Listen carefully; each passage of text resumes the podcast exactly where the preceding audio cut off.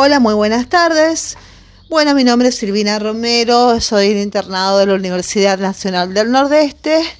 Y bueno, vamos a seguir con la tercer, el tercer módulo de, la, de, lo que es todo vacunación, vacunaciones eventuales. Eh, vamos a hablar en este episodio de la vacuna quíntuple, de la BCN13, del rotavirus y de la IPV.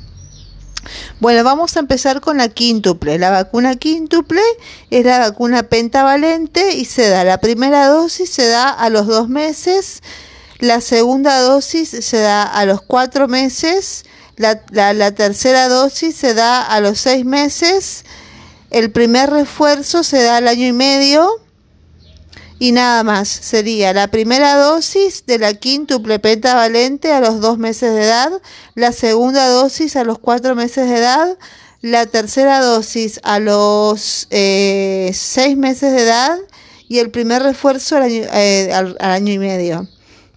Bueno, eh, es una, bueno, nos protege contra la difteria, el tétanos, el pertusis, la hepatitis B y el hemófilus influenza tipo B conjugado y es una vacuna conjugada absorbida con antidiftérica, antitetánica contra la tosferina, hepatitis B y contra hemófilus influenza tipo B. Eh, se inicia la vacunación siempre en julio. Se trata de una vacuna combinada de componentes contra difteria, tétanos, tos convulsa, células enteras de bordetela pertussis, a hepatitis B y a hemófilus influenza. Por eso es quíntuple. Primero, difteria. Segundo, tétanos. Tercero, tos convulsa con bordetela pertussis. Cuarto, hepatitis B. Y quinto, a hemófilus influenza tipo B. Con respecto a la difteria, ¿qué es la difteria? Bueno, la difteria es una infección aguda de la nariz y de la garganta, es una, es una película de una sustancia espesa y gris que cubre la parte posterior de la garganta y dificulta la respiración. Los síntomas son dolor de garganta, fiebre, inflamación de los ganglios linfáticos y debilidad. Después tenemos el tétanos. Eh, esa es la difteria. Es una infección aguda en la nariz y la garganta. El tétanos después es una infección bacteriana grave que ocasiona espasmos musculares dolorosos y puede provocar la muerte.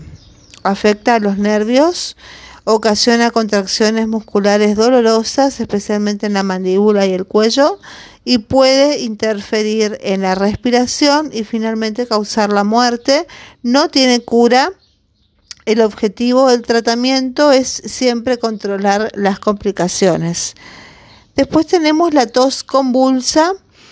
La tos convulsa es una infección del tracto respiratorio, es muy contagiosa, especialmente peligrosa para los niños eh, pequeños. Además de la tos, es, que tiene un sonido característico, los síntomas incluyen secreción nasal, congestión nasal y estornudos. Después tenemos la hepatitis B, que es una infección grave del hígado. Generalmente esta enfermedad se transmite por la exposición a los fluidos corporales infectados. Los síntomas varían y pueden incluir un color amarillento de los ojos, el dolor abdominal y la orina oscura. Algunas personas, especialmente los niños, no experimentan síntomas.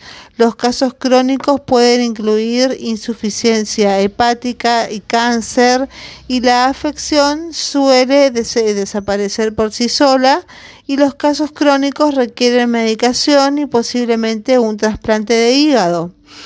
Después tenemos la, la última enfermedad que protege esta vacuna es la del Haemophilus influenza tipo B, provocada por la bacteria Haemophilus, que es el agente causal de infecciones graves como neumonía, meningitis, otitis y sepsis y provoca enfermedades invasivas en niños, sobre todo en menores de 2 años. Bueno, tenemos el esquema de vacunación. La primera dosis se le da a los dos meses de edad. La segunda dosis se le da a los cuatro meses de edad. La tercera dosis se le da a los seis meses de edad. y eh, el refuerzo al año y medio de edad hasta los 4 años y 11 meses 29 días y se da por vía intramuscular. Los sitios de aplicación pueden ser en la cara anterolateral del muslo o en la región deltoidea. Bueno, esa es la quíntuple. Después pasamos a la otra vacuna que es la vacuna eh, neumococo conjugada que se le dice BCN13 Em, que la primera dosis se da a los dos meses de vida, la segunda dosis a los cuatro meses eh, y el refuerzo se da al año y el esquema secuencial se da en adultos. Bueno, ¿qué previene? Es una vacuna antineumocóxica conjugada 13 valente es una proteína diftérica. Es una suspensión inyectable exclusivamente para uso intramuscular y bueno, no contiene preservantes y es monodosis. La enfermedad por neumococos o enfermedad neumocóxica causa casos de otitis media aguda que puede llevar a la sordera, neumonía, sepsis y meningitis en niños menores de 5 años. El esquema de vacunación, la primera dosis se da a los dos meses de edad, la segunda dosis a los cuatro y la tercera dosis al año, más otro esquema al después del año, que es la segunda dosis, que es con un intervalo de ocho semanas. Los sitios de aplicación son los mismos en la cara anterolateral del muslo y en la región del deltoidea, siempre es intramuscular. Después esta tercera vacuna es la vacuna del rotavirus. La vacuna del rotavirus, la primera dosis se le da a los dos meses de edad, la segunda dosis a los cuatro meses de edad y son dos dosis nada más del rotavirus. Es una eh, Rotarix, es el nombre comercial, es una suspensión oral, eh, previene, bueno, es una vacuna contra el rotavirus, es una vacuna de uso pediátrico Em, que no se inyecta, es por vía oral. Se inicia la vacunación en enero y bueno, la enfermedad eh, por rotavirus, el rotavirus es un virus que produce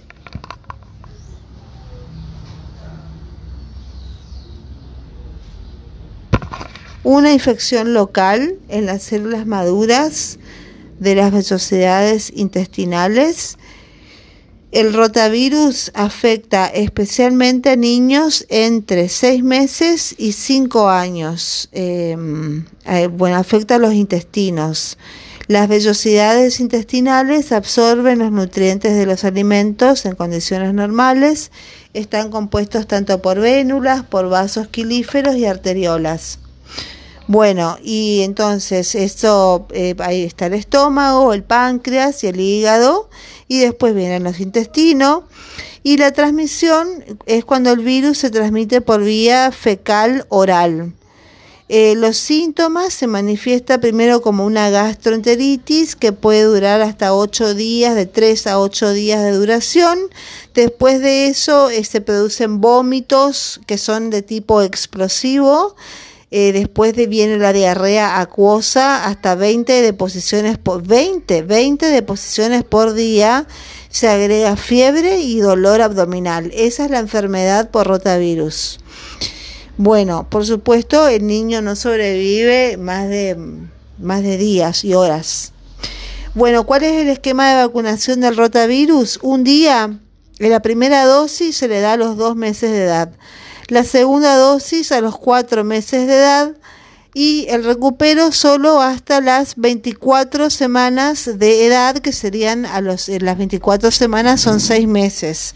Y la rotavirus es por vía oral y tiene rico gusto. Bueno, vamos por la cuarta eh, vacuna, que es la vacuna IPV. Em, bueno, que la primera dosis también se le da eh, en el calendario nacional a los dos meses de vida.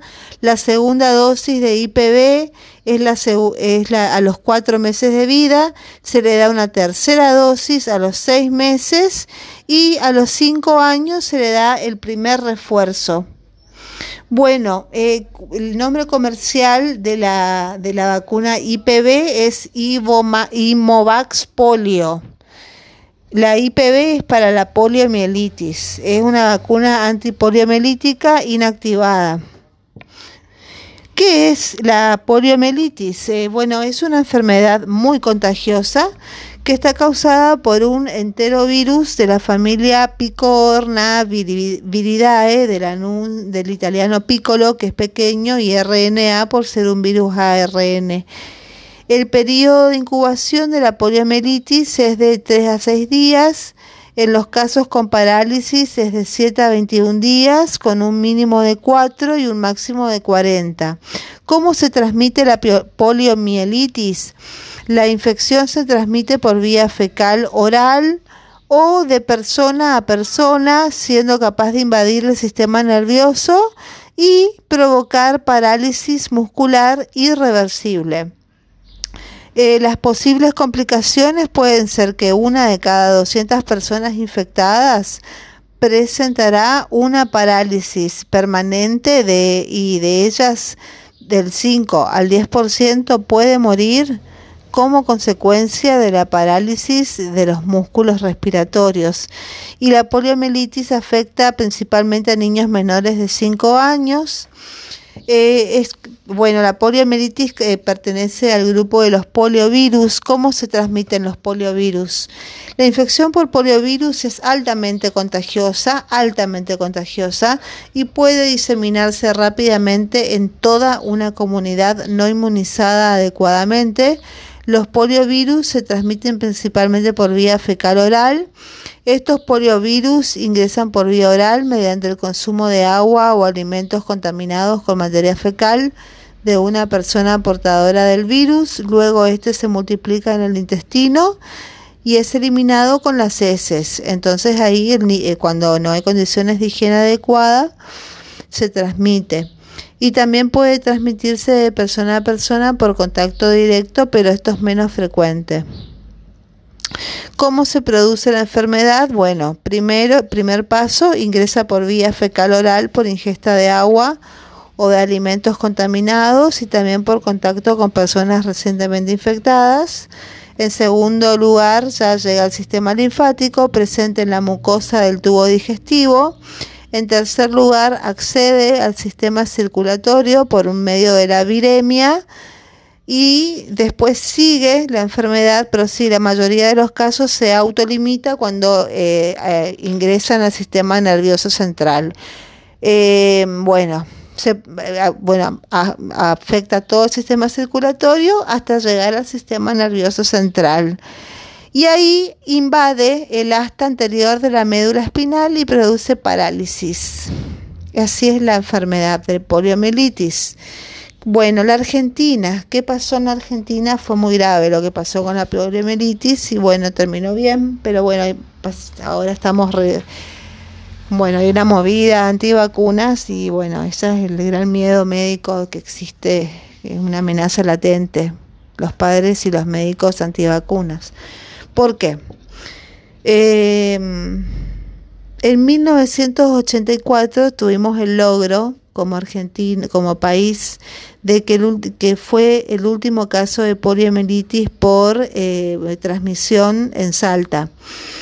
En 1994 se crea la Comisión Nacional para la Erradicación de la Poliomielitis en el año 2001 se inició la fase 1 de contención del poliovirus en los laboratorios. Em, después, en la fase final, que fue en el 2013 hasta el 2018, con una conforma se, se adhirió a la fase final conformada por eh, el Comité Nacional de Certificación de Erradicación de la Polio. Y bueno, y en el año 2016 se eliminaron los reservorios de poliovirus en el laboratorio. Así que eso fue un gran festejo en el 2016, hace cuatro años nada más que logramos erradicar esa enfermedad tan fea, tan triste. Bueno, ¿cuál es el nuevo esquema de vacunación contra la polio? Bueno, eh, el cambio de esquema de vacunación contra la polio fue planificado en el 2015 Bueno, eh, se hace switch, o sea, TOVP más VOVP más IPV en el 2016. Ese fue un, eh, se hace, le dice switch. Después, eh, full IPV en el 2020. Y después, en tercer lugar, se retiró la IPV. Para el futuro se piensa retirar la IPV. El 29 de abril del 2016 se hace el método switch eh, que se hace la TOVP, la BOVP y la IPB en el año 2016, en abril. Después, bueno, pasa el tiempo, tres años después se retira, eh, entre el 2019 y el 2020, se retira la eh, BOP. Muy bien, eso fue un gran logro. Después, en tercer paso, ¿qué pasó en el, 2000, eh, 2019? Se retiró la IPV. Bueno, ¿por qué? Porque la IPV es la vacuna más segura para usar en países que ya no tienen parálisis por, eh, poliovirus, mientras sea necesario vacunar contra la polio. ¿Y para qué? Eh, fue esto, para evitar eh, casos de parálisis por vacuna, porque la vacuna también tiene efecto adverso y puede provocar parálisis. Existen tres tipos de parálisis por poliovirus. Eh, la PBS, que es por poliovirus salvajes, se le dice PBS. Después, el segundo tipo de parálisis por poliovirus es el poliovirus asociado a la vacuna, que se le dice PABB el poliovirus que es asociado a la vacuna, justamente la, la, cura ocasiona la, la, enfermedad. Y el tercer tipo de parálisis por poliovirus es un, se le dice BDPB y es un poliovirus derivado también de la vacuna. Y estos todos, eh, este, estos tres tipos de parálisis pueden provocar, por, eh, pueden ser provocados por la vacuna. Entonces, por eso se eliminó la IPV y se eliminó todo lo que sea Switch, el Full IPV, todo eso en el 2020 porque todos pueden producir parálisis y como se consideró erradicado se lo, se lo eliminó, bueno, y ahora estamos en revisión porque parece que vuelve.